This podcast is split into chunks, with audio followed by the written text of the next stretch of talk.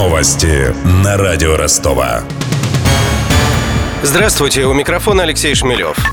Местным властям разрешат вводить платный въезд в отдельные районы города. Соответствующий правительственный законопроект Госдума приняла в первом чтении. Впрочем, среди депутатов все еще нет единого мнения о предложенной мере, объясняет член Думского комитета по транспорту Александр Старовойтов. Законопроект предусматривает, что если даже города будут ограничивать какие-либо въезды и делать их платными, то они должны однозначно предусматривать какой-то альтернативный бесплатный путь. Но мы с вами давно уже и неоднократно убеждались в том, что законопроект законопроекта до его реализации порой бывает очень большая пропасть. Я же отмечу, что принятый в первом чтении документ также предусматривает возможность закрыть участки дорог для борьбы с пробками.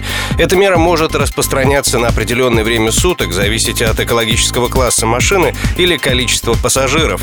При этом власти будут обязаны расширить сеть общественного транспорта. Половина россиян выходит на работу, несмотря на болезнь. Таков результат опроса компании HeadHunter. Только 9% работников оформляют больничный лист. Еще 18% берут отгул на несколько дней. Почти четверть опрошенных пытаются работать из дома во время болезни.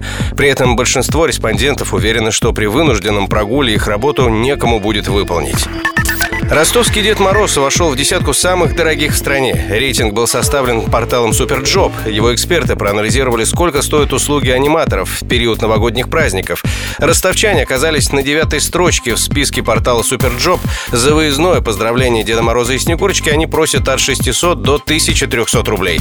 При этом у большинства есть высшее образование и постоянная работа, рассказал представитель портала Superjob Иван Кузнецов. Обычно в России Деду Морозу 33 года. Половина из них имеет высшее образование. И для 60% это подработка к основной занятости. Что касается снегурочек, они младше, средний возраст 27 лет, две трети из них имеют высшее образование, и у трех из пяти есть постоянная работа.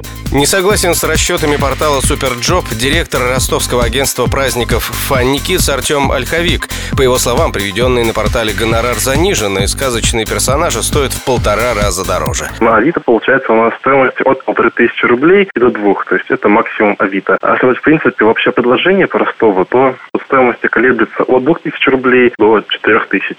Заказов стало намного больше, то есть в том году мы заработали в два раза меньше, чем мы уже сейчас зарабатываем. Прибыли стало больше. В кризис люди заказывают даже еще больше, чем до кризиса. Я думаю, что, возможно, в кризис люди стараются больше отдыхать. Кстати, заказать Деда Мороза со внучкой в новогоднюю ночь стоит еще дороже, чем в предпраздничные дни. Вызов персонажей 31 декабря в Ростове обойдется в среднем в 6-8 тысяч рублей. Десятибальные заторы в Ростове. Об этом сообщают пользователи сервиса Яндекс Пробки.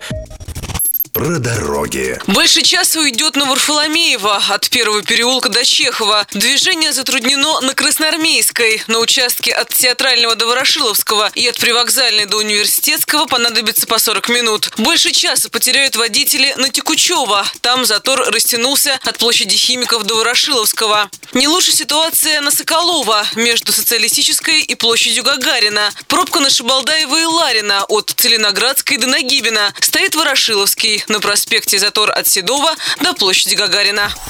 Добавлю, затруднено движение по Большой Садовой от, от парка имени Вити Черевичкина до Привокзальной площади.